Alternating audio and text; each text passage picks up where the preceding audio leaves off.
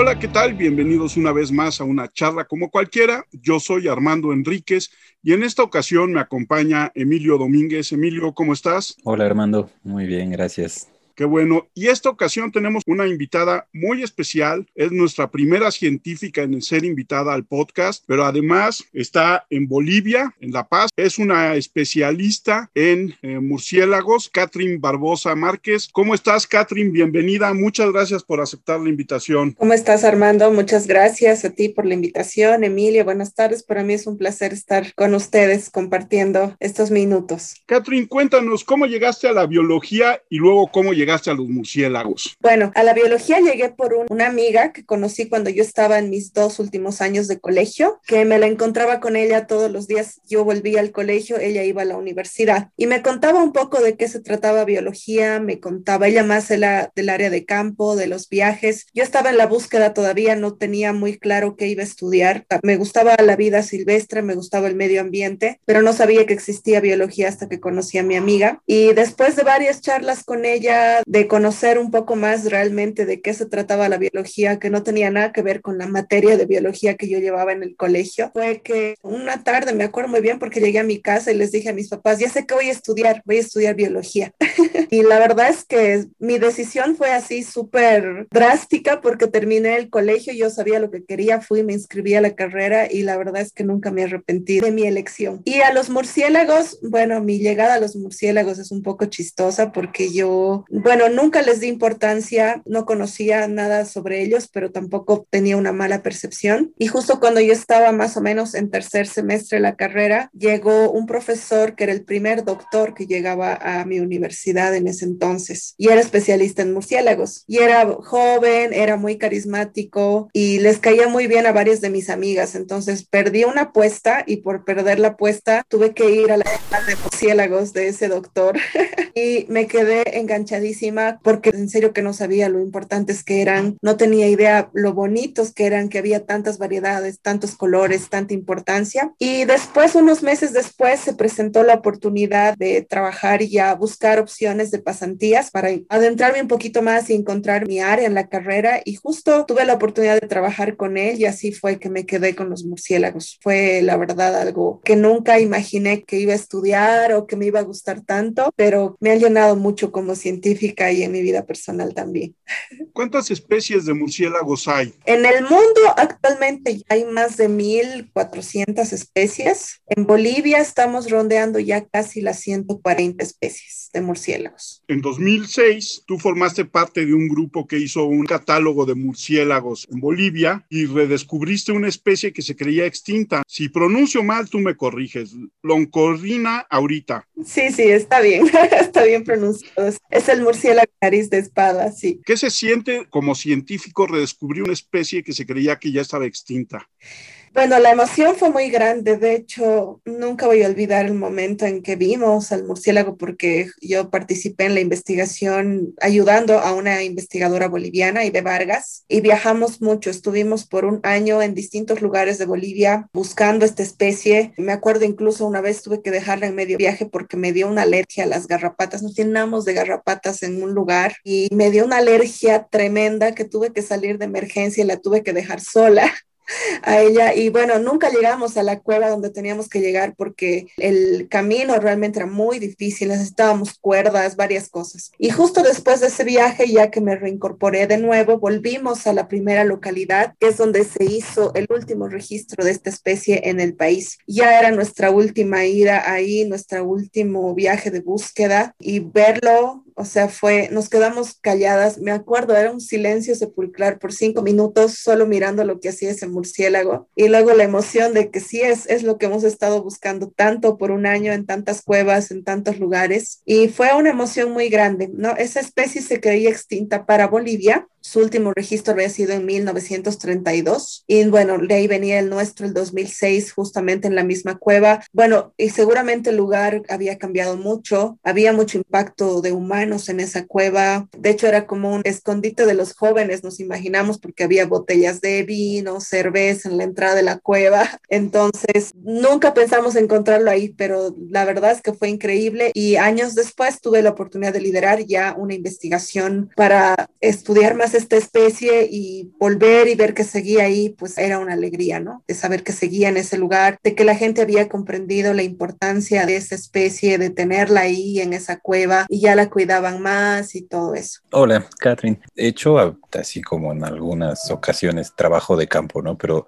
siempre de día. Ah, ya. Entonces quería ver si nos puedas platicar un poco, porque me imagino que el que tú haces también es nocturno, ¿no? Como, ¿Cuáles son las diferencias y si, no, si prefieres alguno de los dos? No sé. Bueno, sí, es muy diferente. Mira, yo he tenido la suerte cuando yo empecé a, y me decidí por los murciélagos, trabajé muchos años solo con eso, ¿no? Sí apoyé en algunos otros proyectos y hay mucha diferencia de trabajar en la noche. Uno, porque bueno, en el día es mucho más fácil ubicarte. Bueno, de hecho nosotros en el día buscábamos los sitios para colocar las redes en las noches. Hoy ya las dejábamos armadas. Es muy fácil perderte en la noche. Bueno, para mí la ventaja es que no está el sol ahí, el calor es menos fuerte. Yo he trabajado más en lugares tropicales, entonces a mí me encantaba el fresquito de la noche y poder moverme ahí. Creo que mi primer viaje ha sido como las veces que más me perdí buscando las trampas, pero después como que ya te acostumbras. Me he encontrado otras especies de animales que solo son nocturnas y que también es súper interesante encontrarlas. Y básicamente, bueno,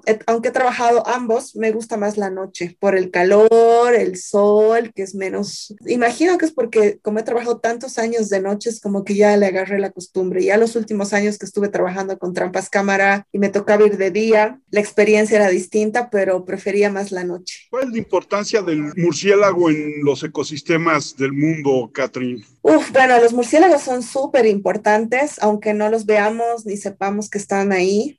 Eh, los distintos tipos de alimentación que tienen las diferentes especies, todas cumplen roles importantes, desde los que se alimentan de insectos, que son controladores naturales de plagas de insectos, plagas que uno pueden ser transmisoras de enfermedades como los mosquitos, que nos transmiten enfermedades directamente a nosotros, o plagas de cultivos que pueden causar estas plagas pérdidas súper grandes a los agricultores. Entonces son muy importantes por eso. Hay bastantes estimaciones sobre sobre todo en Estados Unidos, ha trabajado más, de que pueden ahorrar más de o sea, ahorran millones de dólares en aplicación de pesticidas a los agricultores. Entonces, incluso ellos mismos que empezaron botando a los murciélagos, terminaron repoblando una cueva inmensa. Hay una especie que se llama Tadarida brasiliensis, que es el murciélago de cola libre, que en una cueva al sur de Texas son como 20 millones de murciélagos y toda esa colonia cada noche se alimenta el equivalente al peso de 25 elefantes en polillas y estas polillas causan serios problemas a cultivos de maíz y de algodón, entonces realmente son muy buenos en eso. Luego los que se alimentan de néctar, en muchos casos muchas flores solo se abren de noche, entonces los murciélagos son como los colibríes nocturnos, que son los únicos que pueden ayudar en la polinización porque ellos salir en la flor, se llenan de polen, vuelan más allá, entonces ayudan en ese intercambio de polen. De hecho, el tequila es una bebida que tenemos gracias a los murciélagos, ¿no? Porque la flor solo es polinizada por una especie del género Leptonicteris, que es un murciélago con un hocico muy, muy largo. Y también ahora los mismos agricultores, hay un proyecto súper lindo en México que han logrado revalorar a los murciélagos y sacar un tequila que es bat friendly. Entonces ellos protegen a los murciélagos y además le han podido dar un valor más agregado a su producto precisamente gracias a los murciélagos. Eh, después, los que se alimentan de frutas, frutas son importantes dispersores de semillas. Cuando un bosque ha sido talado, muchas especies que también son dispersoras como aves, roedores, no pasan esos claros de bosque en el día por miedo a los predadores, son más visibles. En cambio, los murciélagos sí, entonces se alimentan de frutas y al volar defecan y como vuelan por espacios libres son como los primeros agricultores y los que permiten una primera recuperación del bosque y luego ya pueden interactuar las otras especies. Luego están los carnívoros que se alimentan de roedores, murciélagos más pequeños, hay algunos que se alimentan de anfibios también. Ayudan mucho en el tema del control de estas poblaciones de vertebrados que pueden volverse plagas. Hay un murciélago que es especialista en ranas, que tiene una adaptación interesante que está llena de verrugas en el hocico y con esas verrugas puede detectar si la rana es venenosa o no. Si es venenosa, la suelta y no se la come. Entonces, eh, es súper interesante. Y también los que se alimentan de sangre, que de hecho de las 1400 400 especies que te cuento, solo tres se alimentan de sangre. De esas tres, solo una es la que causa el problema principal porque busca pues animales más grandes y normalmente el ganado, ¿no? También es muy importante porque se ha estudiado que en su saliva tienen una enzima que es bastante buena para crear medicamentos de uso humano para el tema de prevenir embolias y todo ese tipo de cosas. Entonces, realmente en todos los gremios alimenticios que ellos tienen son muy importantes para nosotros. Y a pesar de eso, hay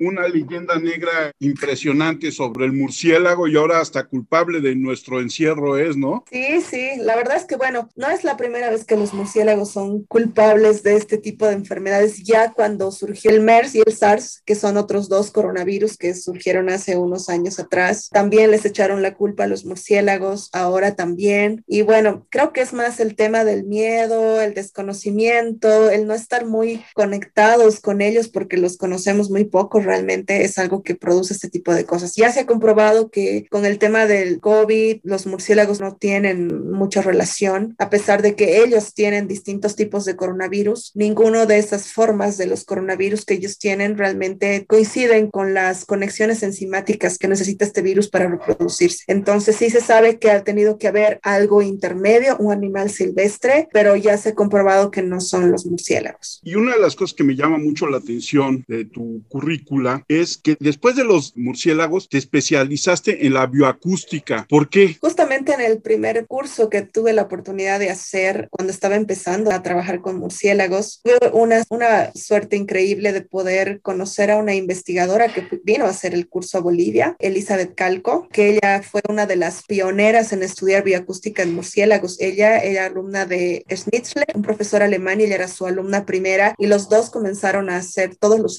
estudios de bioacústica que se conocían hasta ese momento. De hecho, el primer trabajo que me pusieron a mí a hacer cuando empecé a trabajar con esto era una base de datos de artículos científicos del profesor este que estudiaba murciélagos y obviamente toda su base de datos eran murciélagos. Entonces, en esa época uno tenía que poner a mano el resumen, el título, entonces sí, así aprendí un montón.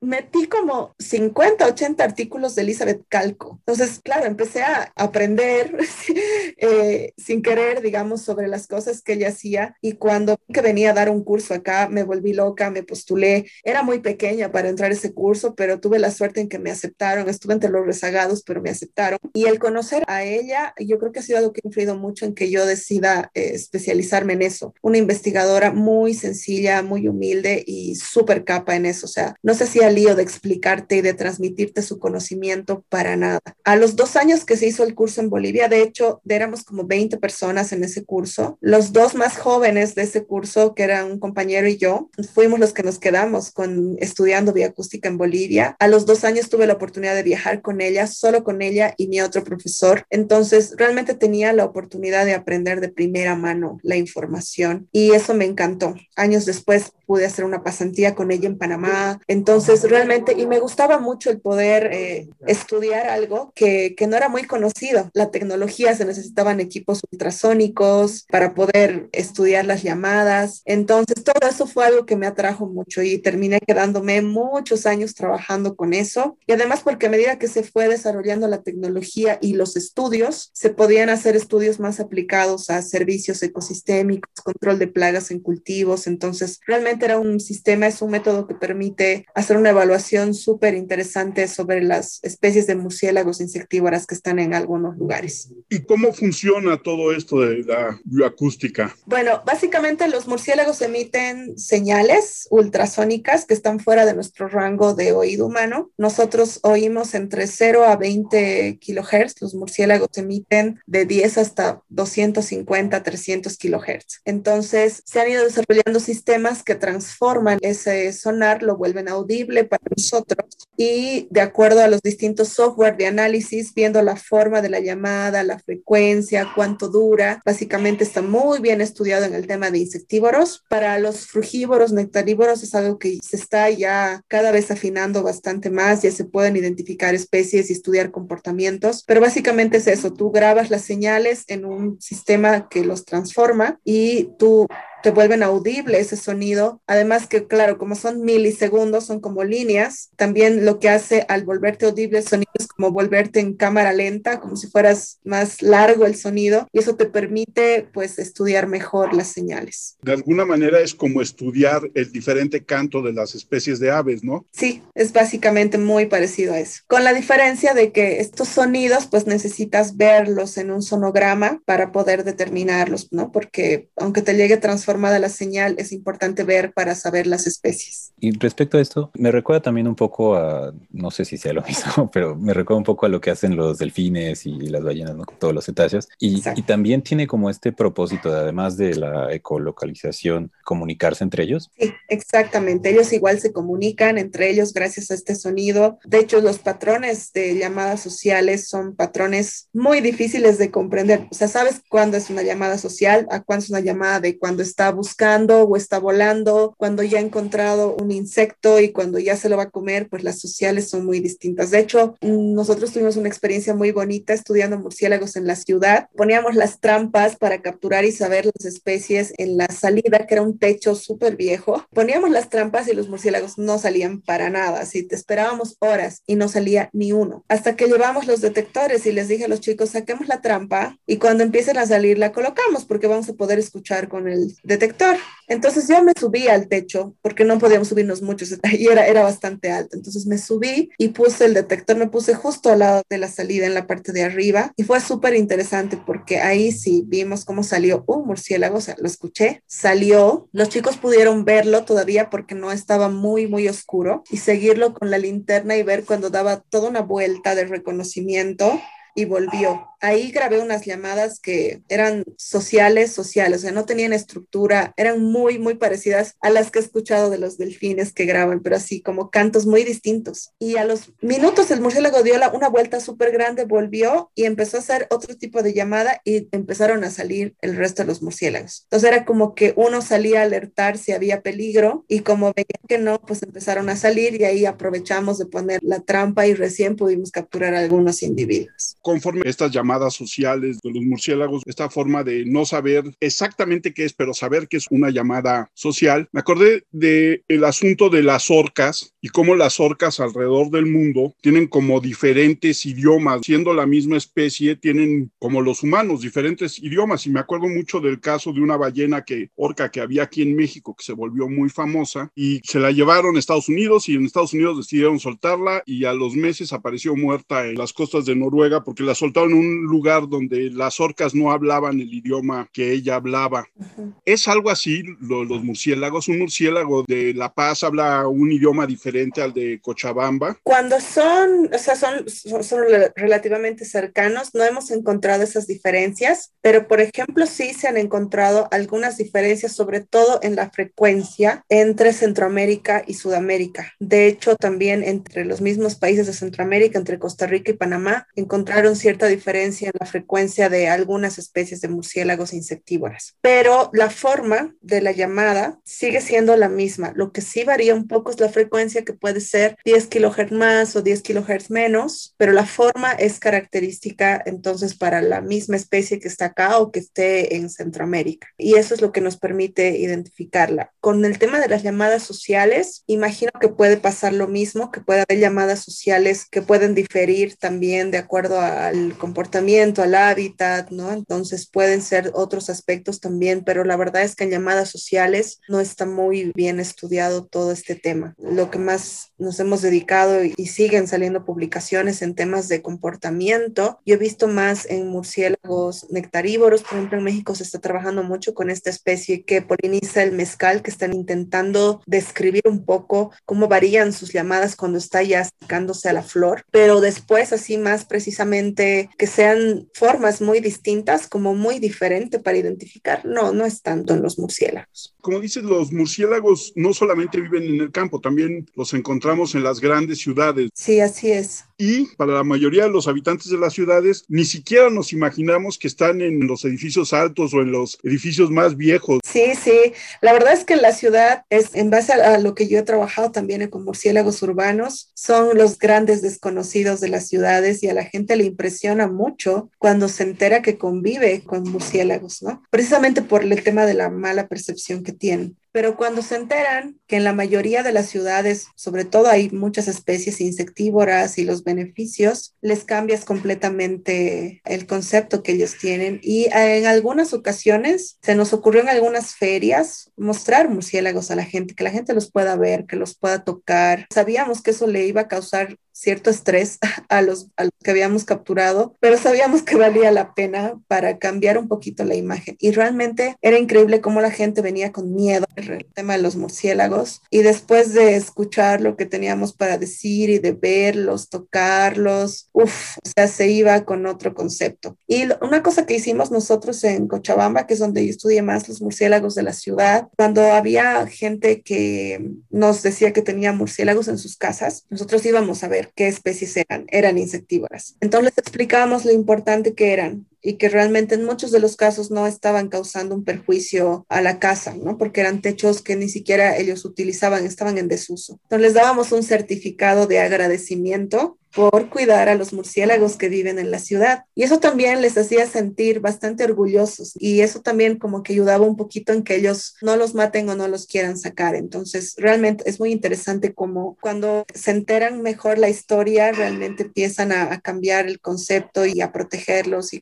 cuidarlos más. Tú te has dedicado mucho a esa parte de concientización de la importancia de los murciélagos y por lo visto vas teniendo una respuesta agradable o una respuesta eficiente pero el trabajo detrás debe ser infinito, ¿no? Sí, de hecho ya el mismo hecho de tratar de capturarlos en las ciudades es muy difícil. Entonces a veces eran muchas noches de intentos y no poder hacerlo para mostrarlos, aunque sabíamos que era importante, pero sí es todo un trabajo que hay detrás, preparar las presentaciones, la información, también tratar de ver cómo va cambiando en el tiempo, ¿no?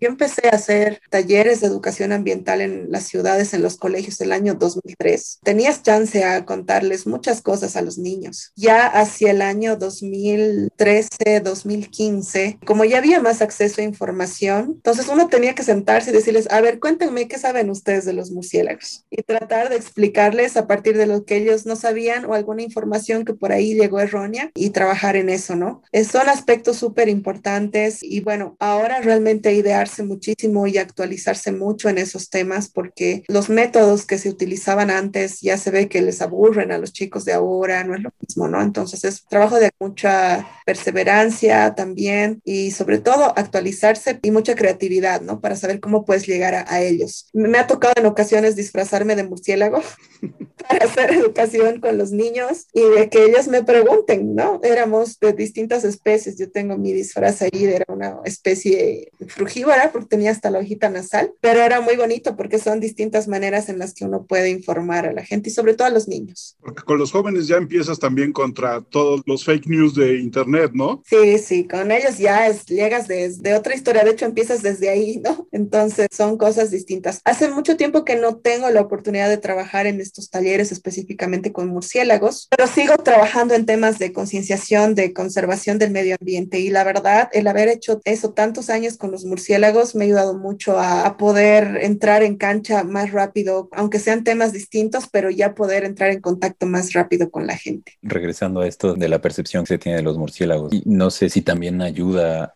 no sé si lo han hecho, ¿no? Pero como organizar estos viajes y, ver estos comportamientos que tienen justo cuando está atardeciendo, que empiezan a salir los miles y miles de murciélagos, ¿no? No sé si lo hayan hecho. Sí, alguna vez lo hemos hecho en la ciudad, justamente, bueno, el 2 de octubre, si no me equivoco, es el Día Internacional del Murciélago. Yo trabajaba de voluntaria en el museo en Cochabamba, hacíamos todo el mes de los murciélagos, ¿no? Y hacíamos exhibiciones nocturnas, precisamente, y teníamos los detectores acústicos, entonces realmente también como los niños no los podían ver vivos, solo los que teníamos en el museo, el hecho de poder escuchar los sonidos, ver en la pantallita y uno poder explicarles también ayuda mucho en ese tema, ¿no? En que por lo menos ellos puedan saber que sí están ahí a ellos les impresiona mucho y lo relacionan mucho con Batman. De hecho, me acuerdo en una exhibición que hicimos, pedimos a un amigo que era coleccionista de cómics que ponga toda su colección, tenía todos los cómics de Batman y los muñecos. Era un pasillo entero. Entonces, los niños era lo primero que iban a ver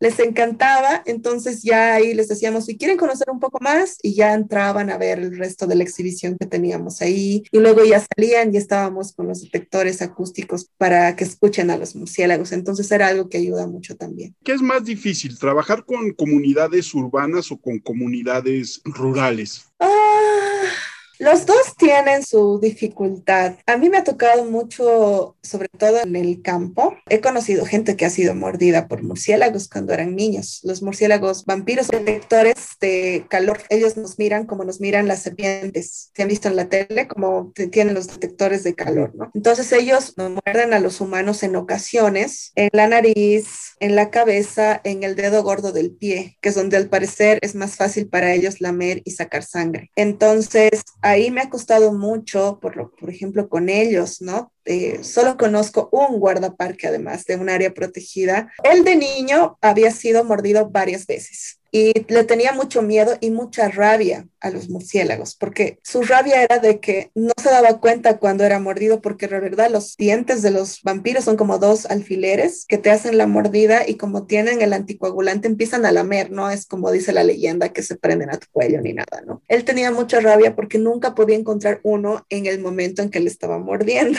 Cuando nosotras con un proyecto de tres años que íbamos a ir todos los meses a ese lugar a capturar murciélagos, y él era el guardaparque asignado para nosotras. Iba de mal humor los primeros meses porque no le gustaba, no los quería. Pero cuando él empezó a interesarse, porque justo eran mis primeros viajes también, entonces para mí era todo, mira este y que tiene líneas en la cara y, y no sé qué y otro. Entonces él empezó a ver eso también y empezó a interesarse más y tuvimos chance. Ya a los tres meses él estaba enamorado de los murciélagos y luego ya era el defensor número uno y me gustaba mucho porque en ese lugar es turístico, entonces van turistas a ver algunas cuevas de los murciélagos y a veces yo acompañaba o guiaba, pero cuando iba con él me gustaba ir con él porque él sabía muchas cosas del bosque. Me encantaba ver la percepción, cómo él había cambiado su manera de hablar a los murciélagos al turista. Entonces, los turistas los primeros meses salían con un poco de miedo porque él como que decía lo que tenía que decir y ya, pero luego lo decía tan diferente que los turistas empezaron también a querer a los murciélagos. Entonces, ver ese cambio fue muy bonito, pero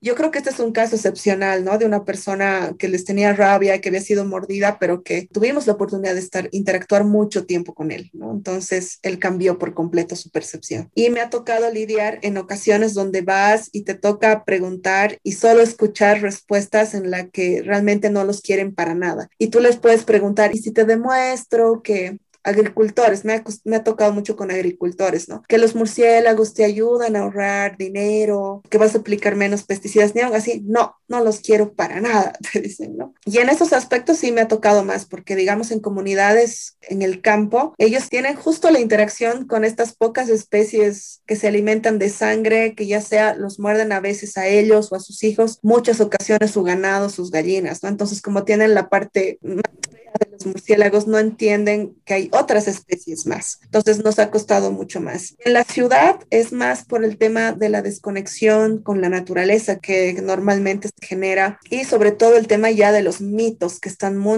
enraizados, ¿no? Gente que tiene pánico y nunca ha visto uno, pero les tiene pánico total.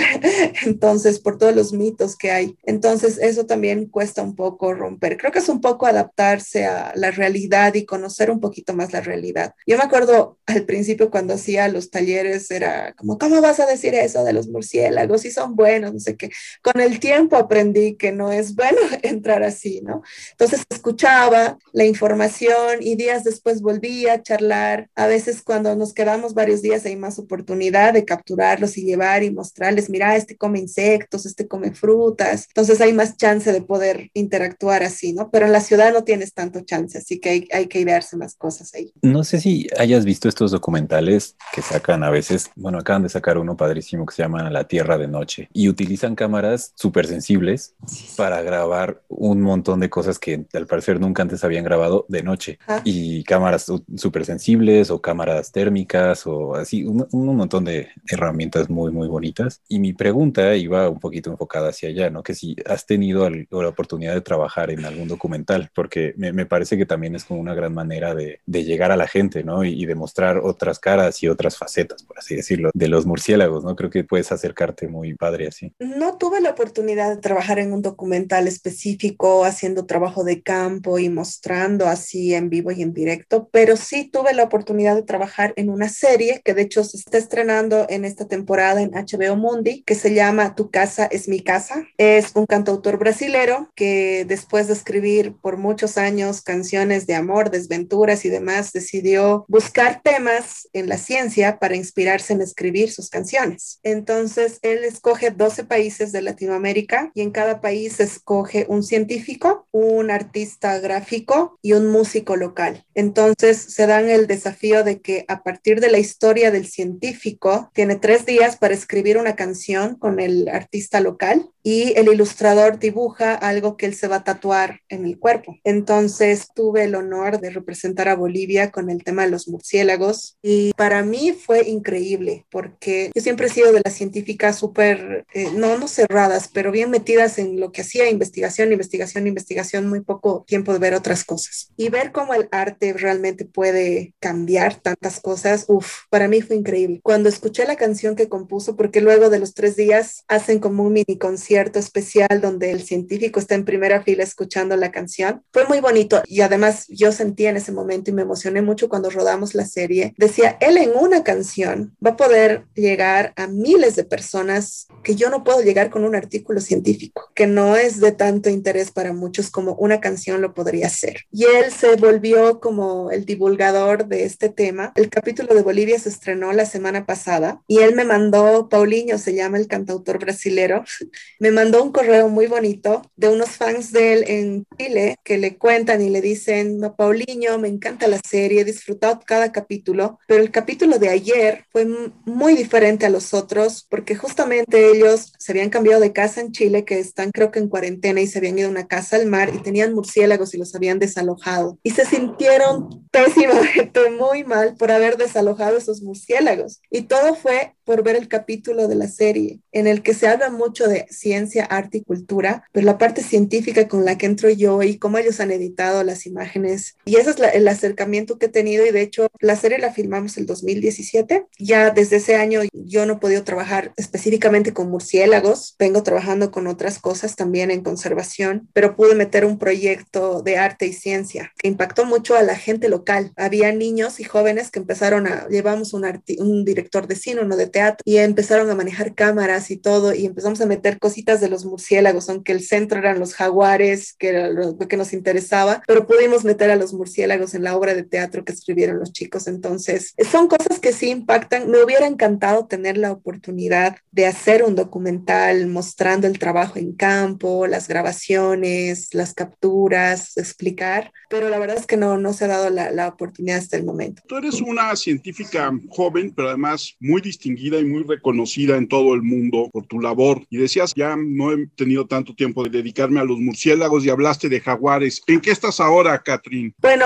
tuve la oportunidad de dedicarme casi a tiempo completo a los murciélagos desde el 2003, cuando empecé, hasta el 2015 más o menos que estaba metida en proyectos de investigación con murciélagos a tiempo completo, básicamente. Después se me presentó la oportunidad de trabajar en temas de conflictos humano-vida silvestre, haciendo énfasis un poquito en el jaguar. No sé si se conoce mucho el contexto del jaguar, eh, lo que ha pasado en Bolivia en los últimos años. Era una especie que tenía cierto grado de amenaza, pero no estaba muy fuerte, hasta que el gobierno comenzó a hacer los tratos con chinos y comenzaron a llegar los chinos a Bolivia y se descubrió una red de tráfico de colmillos de jaguar bastante fuerte. Fue como una investigación de tres años, más o menos, y que salió a la luz después de tres años de que una colega mía estaba trabajando mucho en esto. Y de hecho, las poblaciones de jaguar han disminuido mucho y han vuelto a estar en peligro crítico en Bolivia gracias a este tema del tráfico ilegal de los colmillos impulsados básicamente por los chinos que venían a hacer sus trabajos acá. Entonces ahí también salió un poco más el tema del conflicto entre humano y vida silvestre con el tema del jaguar, porque el jaguar a veces se come el ganado y también hay cierta mala percepción y miedo a que él come gente. Sobre todo en la Amazonía donde yo he trabajado, no tienen mucho ganado porque no hay condiciones, pero ellos tienen mucho miedo al jaguar. Entonces eso facilitaba mucho de que si un chino venía y le decía, te pago 100 dólares por dos colmillos de jaguar, pues listo, ¿no? Ya no era que veías al jaguar y ellos se escapaban, sino que ya lo enfrentaban porque por 100 dólares, pues podían enfrentar ese miedo, digamos, ¿no? Entonces, hemos tratado de, justamente en el lugar donde yo he trabajado, empezaron a llegar los chinos y la población de jaguar relativamente saludable. Entonces, decidimos hacer un poco más de investigación en este tema para poder llegar un poco más a la gente, ¿no? Y que la gente se empodere de la importancia de tener este mamífero en su área, digamos, y tratar un poquito de que cuando llegan a ofrecerle 100 dólares tengan el valor de decir no.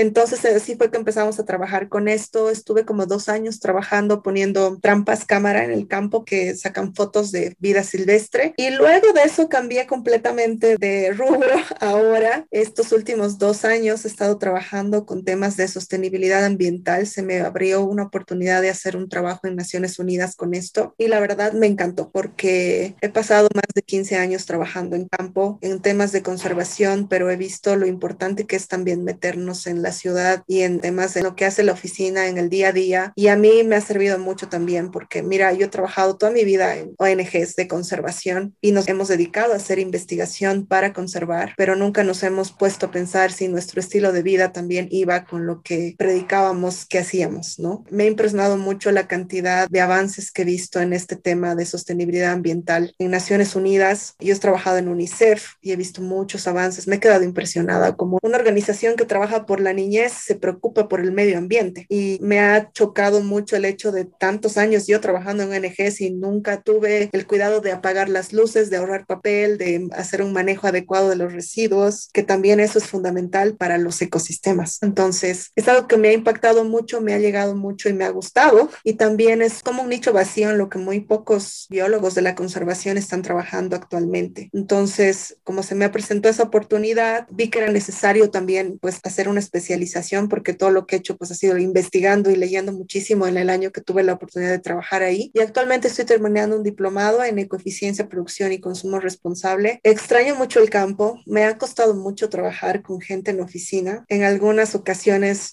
se reían algunos compañeros míos porque pensaba en voz alta diciendo en qué momento dejé de trabajar con fauna silvestre y me metí con humanos.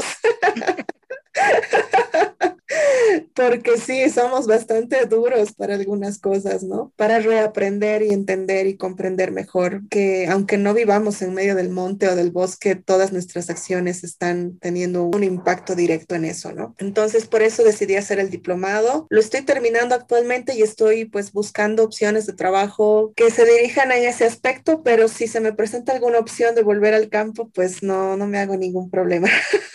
Con los ojos cerrados, ¿verdad? Sí, pero creo que es bastante importante estos temas, ¿no? Este, y bueno, a raíz de eso, porque me ha tocado trabajar mucho con gente reeducando ciertos patrones de comportamiento, hace como dos semanas he abierto un perfil profesional en Instagram que se llama Vida Conciencia para tratar de impulsar el tema de la vida consciente, pero no solo por una moda, sino porque la evidencia científica nos demanda que nuestros estilos de vida tienen que cambiar, ¿no? Entonces, tratando de acercar un poco más la ciencia a la sociedad, creo que eso es clave. Creo que muchos científicos no lo sabemos hacer. Algo en lo que yo he comprendido mucho es que a veces nos cerramos mucho en que nosotros podemos trabajar en todas las áreas, cuando si realmente tomamos de otras áreas y podemos trabajar en conjunto, se puede hacer más cosas. Y el tema este de divulgación científica y llevar la ciencia a la sociedad es realmente algo que nos hace falta en nuestros perfiles académicos a los científicos, ¿no? Creo que es como un vacío que es súper importante empezar a mirar y ver qué podemos hacer, que no nos limitemos solo a publicar un artículo científico en una super revista indexada que nos va a mantener en el puesto de trabajo, que sí es importante, no vamos a decir que no, pero que también es muy importante aprender a hablar en un idioma más comprensible para el resto de la gente y que la gente pueda realmente cambiar, ¿no? Lo que queremos que cambien. Entonces creo que eso es importante y por eso me metí más también en eso ahora. De hecho, por ahí va mi siguiente pregunta en, el asunto de la difusión científica que hay. Con todo este trabajo que tú de alguna manera ya has hecho con niños y con jóvenes, ¿nunca has pensado en escribir cuentos para niños sobre murciélagos?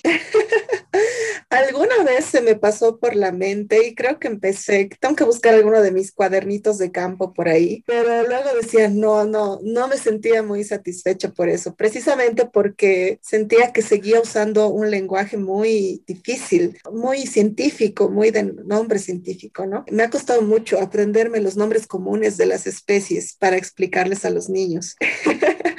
y bueno, afortunadamente hay gente que lo está haciendo ahora. Sí hemos tenido la oportunidad de trabajar en algo y de hecho me impresionó. Eh, con, el año pasado salió un libro que cuenta 100 historias de mujeres bolivianas sobresalientes y yo me sorprendí porque salió mi historia y hicieron una caricatura mía y sale, ¿no? Y cuando escribí a la gente, porque nunca, no sabía que estaban escribiendo eso, la chica que editó todo el cuento me dice, pero hay otra historia tuya, solo que esa historia no ha salido al público, me dice. Y me mandó el borrador y era una novela que alguien había escrito sobre mí y era un cuento muy bonito sobre cómo yo me dedicaba a los murciélagos y los liberaba y hablaba con ellos y me, me llevaban en sus alas, así súper lindo. Entonces, la verdad es que no he incursionado mucho en eso. Creo que me gustaría más trabajar con gente que sí escribe cuentos y que ellos puedan, en base a lo que yo les pueda decir, pues contar las historias de una manera más bonita. ¿Crees que hace falta más colaboración entre la comunidad científica y comunidad que esté más familiarizada con la difusión, con la divulgación? yo creo que sí es súper importante y empezar también a ver otras áreas, ¿no? Este, te soy súper sincera, cuando yo presenté mi proyecto de arte conciencia en la Amazonía, que implicaba hacer murales, unos murales increíbles, una muralista y una artista urbana aquí que hace unos murales hermosos y yo quería hacer eso con los chicos en la Amazonía, me choqué con mis colegas que me decían, un artista que sabe de lo que hacemos nosotros. Me chocó mucho. Me acuerdo que estuve a punto de dejar ese proyecto porque me choqué con muchas mentes, colegas mías muy cerradas, en diciendo, pero si nosotros lo hacemos y lo podemos hacer mejor.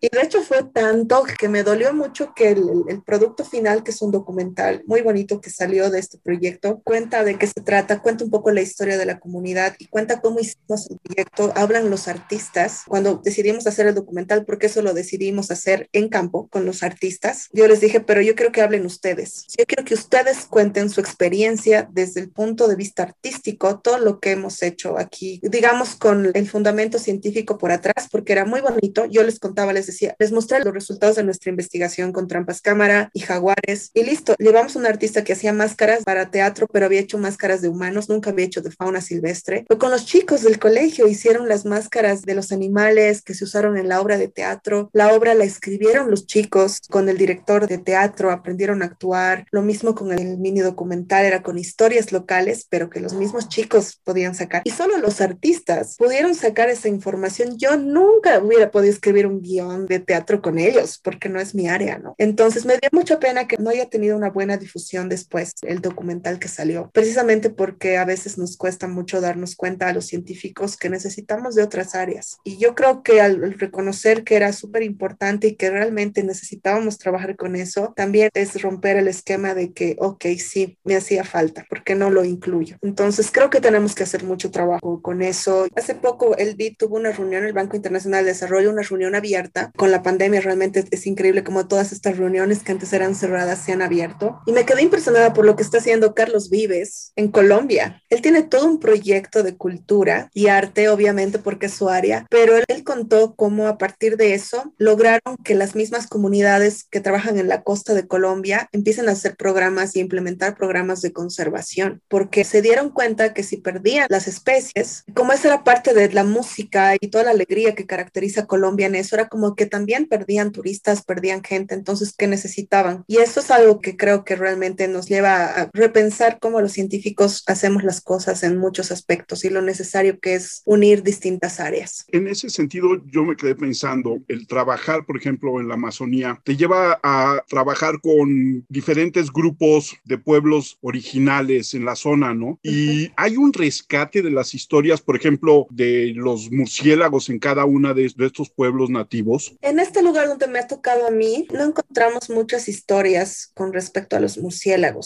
Sí, con el tema de jaguares. Fue un poco interesante, ¿no? Porque descubrimos una historia que la contaban mucha gente de distintas maneras, pero básicamente un jaguar que había atacado a alguien y que, bueno, la historia va cambiando de a medida que vas recopilando la historia. Nos dimos cuenta que la historia era la misma. Entonces pensamos seguramente en algún momento, jaguar sí, seguramente ha tenido que haber un ataque porque esto es lo, la única cosa en común que hay de todo lo que viene después. Creo que deberíamos recopilar más historias de este tipo y ocuparnos también de otros mamíferos. A mí me encantó lo repensar esto con los murciélagos y de hecho no fue en este lugar, sino en otro que es más andino. Ahí sí me contaban de que, por ejemplo, los murciélagos eran como señal de poder. De hecho, de que, de que los caciques, que antes eran como los jefes de estas comunidades, tenían como unas capas y esas capas tenían bordadas alas de murciélagos, que eran alas de verdad. Entonces ellos nos contaban que ellos sabían de historias de sus antepasados, de que los murciélagos no tenían nada que ver con el miedo, sino de que más bien era más temas de poder, de que como es algo más desconocido, ¿no? Pero lo que hablaba con un antropólogo es que él dice que es probable que muchas de estas historias se hayan perdido con la llegada de los españoles, sobre todo con el tema de los murciélagos que están asociados a la oscuridad y no sé qué, entonces que probablemente ahí sí hay un punto de quiebre bastante fuerte, ¿no? Con los murciélagos y otras especies de vida silvestre que seguramente antes eran muy respetadas, muy temidas, pero no por miedos a me va a chupar sangre o me va a comer, sino otros aspectos que van más allá de eso. Entonces, eh, deberíamos trabajar en eso también, recopilar las historias de verdad. Salió una idea de recopilar también un poco el tema de las lenguas nativas, que también se está perdiendo mucho. Y bueno, teníamos ahí un proyectito de borrador para replicar también esto en otros lugares, considerando también el recopilar historias, pero lamentablemente con el tema de la pandemia, pues ya no pudimos conseguir el fondo para replicar. Pero la idea es hacerlo con los mismos artistas que hemos trabajado, porque de hecho ellos encontraron un artesano que talla en madera y me encantó. Fuimos a tallar en madera con él y los chicos tallaron unos rostros humanos. Yo le pedí a él que me talle un murciélago, que llevarle el modelo, pero ya no pude volver después. Me queda muy claro que tienes un gran amor por los murciélagos, pero ¿qué otras especies hay? Ahorita que hablabas de otras especies, sobre todo en Bolivia, que no conocemos en el resto del continente y mucho menos acá en, en México. Hay un anfibio que solo existe en Bolivia, es del lago Titicaca. Tal vez conocen ustedes la leyenda de que la gente, sobre todo en el lado peruano, ustedes saben que el lago Titicaca lo compartimos con Perú, pues mucha gente lo consume licuado por creencias que hay ahí alrededor. Este sí ha tenido mucho impacto últimamente porque pues hace unos años atrás se encontraron miles de estas ranitas muertas en el lago Titicaca y ahora hay un proyecto de investigación que está trabajando mucho y que está tratando de, recuperar las poblaciones, ¿no? Hay un centro de cría en cautiverio de esta especie y hay otra también de, otro, de otra área protegida aquí en Bolivia, que es donde yo trabajé mi tesis de pregrado con murciélagos, pero esta es una ranita súper linda que mi amiga cuando juntas eh, éramos estudiantes capturó, no sé si ella o uno de los chicos que iba con ella, un individuo que no se lo había vuelto a ver en 10 años, hasta el año pasado. Y la historia es muy bonita porque, bueno, mi amiga estaba también en eso y ahora, ¿qué voy a hacer? No sé si me hacer una maestría, no sé qué se fue a hacer la maestría. Volvió y, bueno, con un grupo de una ONG internacional de conservación, ahorita no recuerdo cuál, decidieron hacer una recaudación de fondos muy bonita por San Valentín. Le pusieron de nombre Romeo a la ranita y teníamos que encontrar a Julieta Pusieron esto en las páginas de citas de internet y lograron recaudar 25 mil dólares, creo, ¿no? Planificaron la investigación, volvieron al campo y mi amiga encontró a Julieta. y ahora pues están, ya los tienen juntos y están esperando el tema de la reproducción. Lo que me encantó, que lo vi en un documental, porque no veo a mi amiga hace mucho tiempo, pero ella contaba cómo Romeo dejó de cantar porque ya se olvidó cómo era el canto, no tenía hembras a, a quien cortejar y cómo cuando llegó Julieta y la vio, poco a poco empezó a cantar otra vez. Y me parece increíble esa historia porque realmente, o sea, los humanos somos grandes destructores, pero cuando hacemos las cosas bien, pues podemos hacer las cosas bien. Y a mí me emocionó mucho la historia que la vi en un documental hace poco que le hicieron a Teresa y la historia es muy bonita, ¿no? Y ahora gracias a ese proyecto se está revalorizando mucho los anfibios, que también es otro animal que tiene bastantes cosas ahí, no es muy bien visto, mucha gente no lo quiere. Entonces hay bastantes historias muy bonitas de, este tipo de investigaciones que se hacen. También está el oso andino, que está, hay otra colega mía que ganó un premio súper importante el Oscar Verde Whitley Award, que está estudiando un poco el tema de los... Se cree que ya realmente había muy poca población, pero ella está logrando con su trabajo que las poblaciones locales, por ejemplo, están produciendo miel eh, localmente y esa miel, cuando tú compras, beneficias directamente a ellos y ellos ya no matan a los osos andinos. También están con un proyecto de viñedos porque el sur de Bolivia es característico de producción de vino. Logró que una bodega saque una edición especial dedicada a oso andino y ahora están con un proyecto para comprar tierras que beneficien al oso andino. Entonces, realmente hay, hay bastantes proyectos de conservación muy interesantes en Bolivia y en Latinoamérica, seguramente muchas historias así que pueden resaltar la importancia de especies que no son muy bien vistas, pero otras de las que se conoce muy poco, ¿no? O que realmente a veces la gente cuando tú le dices que el oso andino es la única especie de oso que tenemos en Sudamérica, es algo que impacta mucho, ¿no? Entonces son datos que a la gente les impacta y con los que se puede trabajar y llegar también a ellos. Y está también el otro extremo, ¿no? Cuando hay especies que dominan todo el continente, como el jaguar, y que más o menos tienen una, una historia muy similar y que lleguen nuestros queridos chinos, como siempre, a quererse llevar todo. Entonces, si tú haces ese programa de concientización en Bolivia y, y, logras impedir que los chinos compren colmillos de jaguar en Bolivia, seguramente llegarán a Ecuador o llegarán aquí a México, a Chiapas, a tratar de comprar los colmillos por esos mismos 100 dólares o menos, ¿no?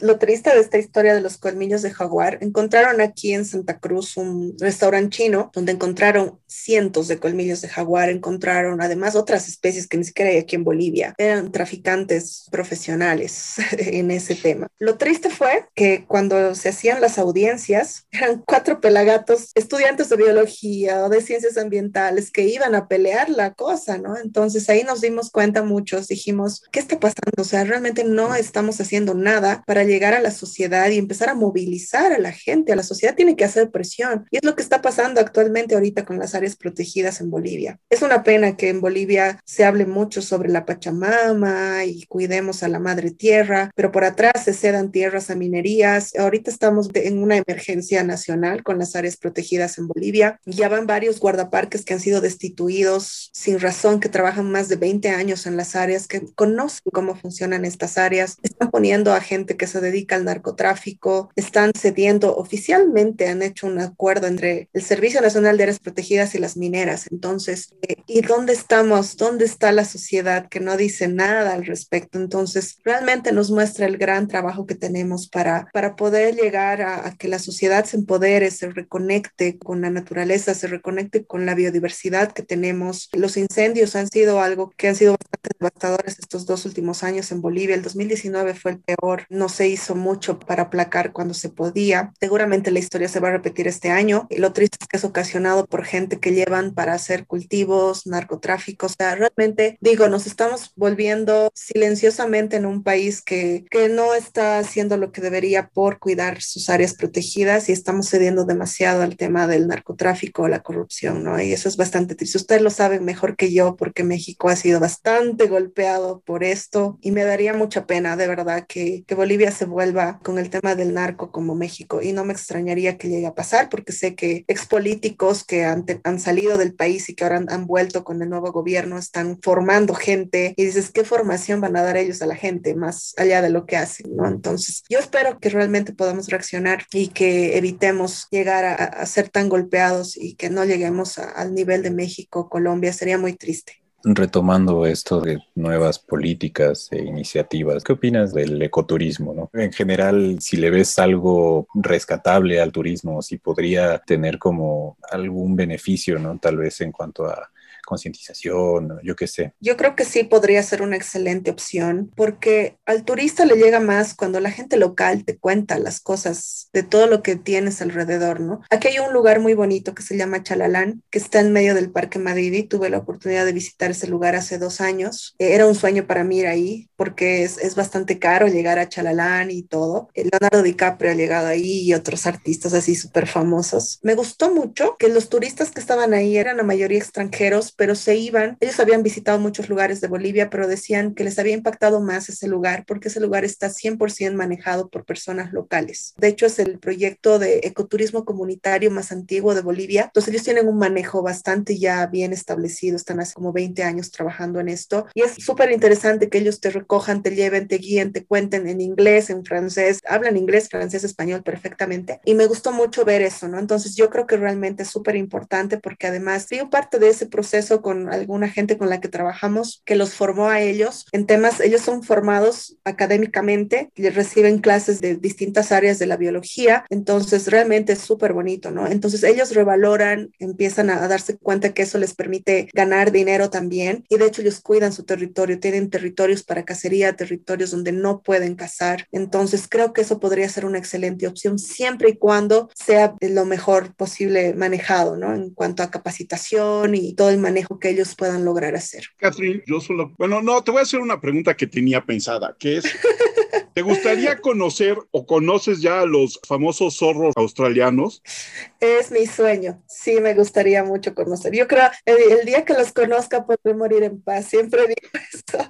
Me encantaría, la verdad es mi sueño ver uno en vivo y en directo, poder tocarlo. Alguna vez pensé irme de voluntaria a Australia, estos lugares donde los ayudan a rehabilitar y demás, pero sí me encantaría. Me lo imaginé. Bueno, yo quiero agradecerte muchísimo el haber aceptado la invitación a charlar con nosotros, toda tu conocimiento que has compartido con nosotros. ¿Dónde te encuentran nuestros escuchas en tus redes sociales? En Facebook estoy como Catrín Barbosa Márquez. En Instagram tengo mi página personal que es Cat Murci Pilatera, porque también soy profe de Pilates, es mi otro rubro. y también me encuentran en vida.cons.ciencia, que es la página que abrí recién. Entonces ahí estamos para lo que necesiten y agradezco mucho de verdad. Para mí es un honor poder estar aquí con ustedes, compartir este rato, mis experiencias, charlar, sobre todo ser la primera científica que pasa por el podcast es un honor y un privilegio. Muchas gracias. Muchas gracias a ti, Catherine, y esperemos que podamos volver a platicar contigo en unos meses, cuando esta pandemia se haya ido y puedas además ir a campo y ver qué ha pasado allá afuera en estos meses, ¿no? En este año. Sí, sí, sí, es, es, algo que quisiera hacer, la verdad extraño mucho y este año de tanto encierro, más, más de un año, la verdad es que sí, se agradecería mucho que se abra esa opción. Yo me imagino. Emilio, tus redes sociales. En Instagram como Emilio Debe 92. Yo soy Armando Enríquez. A mí me encuentran en Twitter como arroba cernícalo y las redes del programa son en Twitter arroba charlacualquier1 y nuestro correo es charlapodcast1 arroba gmail.com. Muchas gracias a la gente que empieza a escucharnos en Japón, en Colombia, en Venezuela, les agradecemos mucho, como siempre, a Gonzalo en Perú, a Raúl en Houston, a nuestros amigos de Oregon y de Washington que nos siguen desde el primer programa, igual a los escuchas en Irlanda que también están desde el primer programa. Muchas gracias a todos y nos escuchamos la semana.